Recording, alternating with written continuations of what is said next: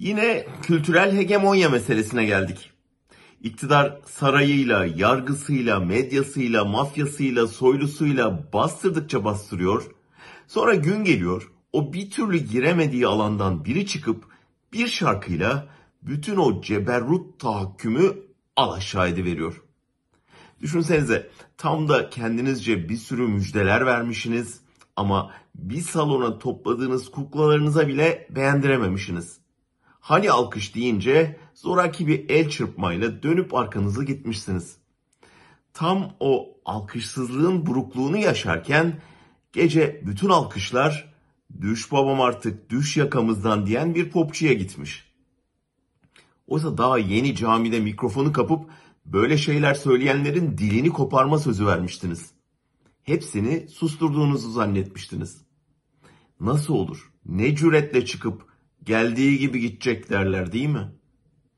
Şimdi kahrolmaz mısınız? Neden bizimkiler bu etkiyi yaratamıyor? İki nota, üç sözle milleti ayağa kaldıramıyor.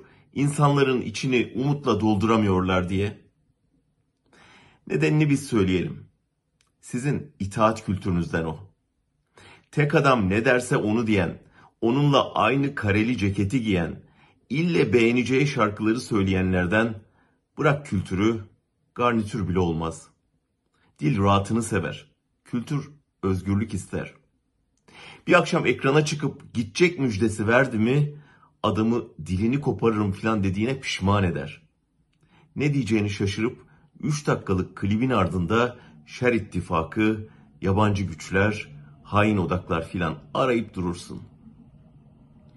Tarkan bir kısmı iktidara yanlamış, bir kısmı üç maymuna yatmış, pek azı riski göze almış bir dünyanın içinden cesaretle seslendi.